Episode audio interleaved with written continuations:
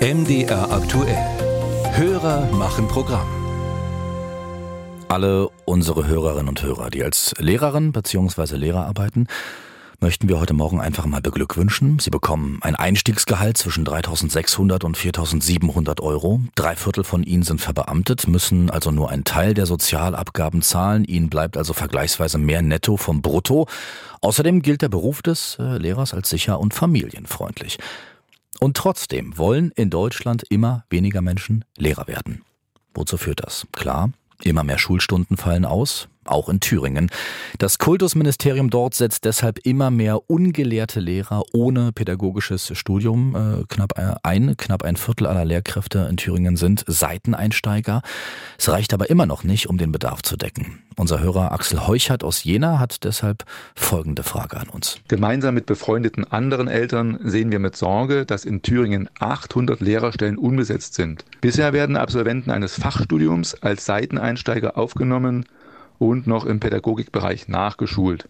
Wir möchten fragen, ob künftig auch Hochschulabsolventen mit Pädagogikabschluss zum Seiteneinstieg zugelassen werden, die im Bereich der Fachkenntnisse noch eine Weiterqualifizierung erhalten.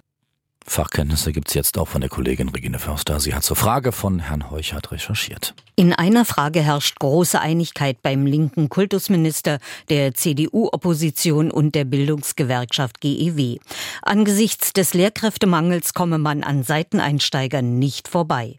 Der bildungspolitische Sprecher der CDU im Thüringer Landtag, Christian Tischner, wirft dem Kultusministerium allerdings Halbherzigkeit im Umgang mit den Neuen vor. Wenn ich höre von den Seiteneinsteigern, Einsteigern, wie schwierig es ist, für sie teilweise durch die Zulassungsverfahren zu kommen, wie wenig sie unterstützt werden. Was die Zulassungen betrifft, soll sich einiges ändern. Statt des bisher geforderten Universitätsabschlusses, der einem Schulfach entsprechen muss, wirbt Kultusminister Helmut Holter nun auch um Fachhochschulabsolventen, zum Beispiel in den Ingenieurswissenschaften.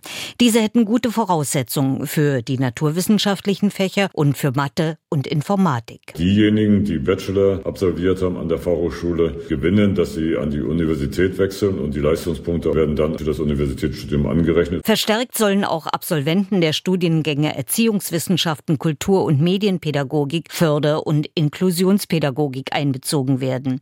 Im Rahmen eines Nebenfaches haben viele von ihnen bereits Fachkenntnisse, zum Beispiel in Kunst, Musik oder Ethik erworben. Sofern der fachwissenschaftliche Anteil des studierten Nebenfaches zu einer Einfachanerkennung ausreicht, können sie bereits jetzt im Schuldienst eingesetzt werden. Minister Holter. Also wir werden flexibler und wir öffnen möglichst alle Türen, um ja, qualifiziertes Personal in die Schulen hineinzuholen. Das aber ist nur der erste Schritt, meinen übereinstimmend Bildungsgewerkschaft und Opposition. Denn die Qualifikation in einem Fach ist das eine, in der Schule zu unterrichten etwas anderes.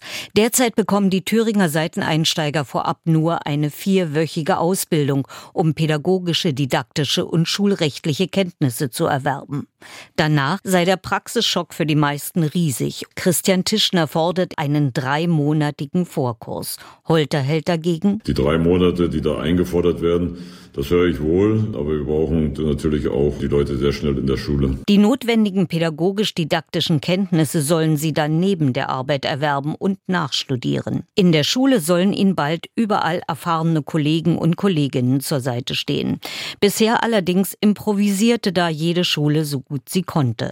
Kultusminister Holter denkt zum Beispiel an ältere Kollegen, denen ab 55 zwei Abminderungsstunden zustehen. Mindestens diese zwei Stunden sollten dann auch für Mentorenarbeit eingesetzt werden. Ob nur noch weitere Abminderungsstunden oder Anrechnungsstunden hier gegeben werden können, will ich bezweifeln. Das geht nur durch ein solidarisches Miteinander. CDU-Bildungspolitiker Tischner meint, den Lehrkräften werde da einiges zugemutet.